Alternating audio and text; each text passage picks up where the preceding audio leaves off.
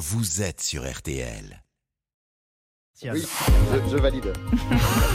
On passe du fromage aux œufs avec Oui. vous, euh, Florian Gazan, puisqu'aujourd'hui c'est la journée mondiale de l'œuf, Eh ben oui. dont 15 milliards sont produits chaque année en France. 15 milliards hein. C'est énorme, hein Et à cette occasion, vous allez nous expliquer pourquoi la question de qui est arrivé le premier, l'œuf ou la poule, ne se pose pas. Eh oui, oui, c'est une question qui divise, on le sait, à peu près autant que faut-il dire pain au chocolat ou chocolatine. hein, on va pas rentrer dedans.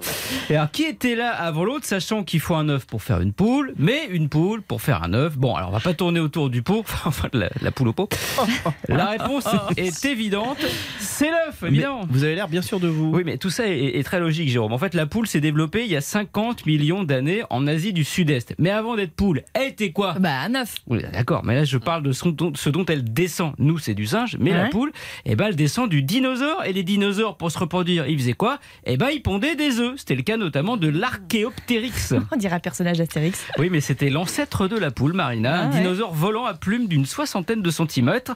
Alors, après la chute de la météorite géante qui a rayé les T-Rex et compagnie de la carte, il a survécu et il a dû s'adapter. Pour se nourrir, ben, il restait plus grand chose, forcément, à part des graines. Alors, du coup, sa dentition qui était devenue inutile, elle a progressivement disparu pour faire place à un bec bien plus pratique pour creuser et picorer des graines. Voilà, c'est pour ça que, n'en déplaise à l'expression, oui, les poules ont eu des dents. D'ailleurs, d'ailleurs, elles en ont toujours et enfin, plus précisément, une dent. Une, comment ça? Eh ben, cette dent, elle est baptisée la dent de l'œuf. Elle leur sert quand elles sont encore poussins. Elle permet de casser la coquille de Ah, l'intérieur oui, afin d'éclore. Voilà. Et ensuite, très vite, cette dent finit par tomber et la poule, bah, adulte, se retrouve comme ma grand-mère euh, édentée. Ça, ça c'est un héritage de son ADN de dinosaure à la poule. Elle en a d'autres, hein, 125 en tout, dont certains très évidents. Est-ce que vous avez déjà vu les pattes d'une poule? Oui, Oui. et alors? Ben, elles sont recouvertes d'écailles hein, Oui. en bas, avec trois doigts griffus Oui. devant et un derrière, exactement comme une patte de tyrannosaure. Eh oui.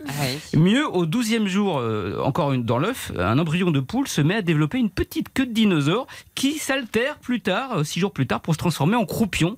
Oui, je vous le dis, si Spielberg tourne un jour un film avec des poules, il pourra l'appeler Jurassic Park.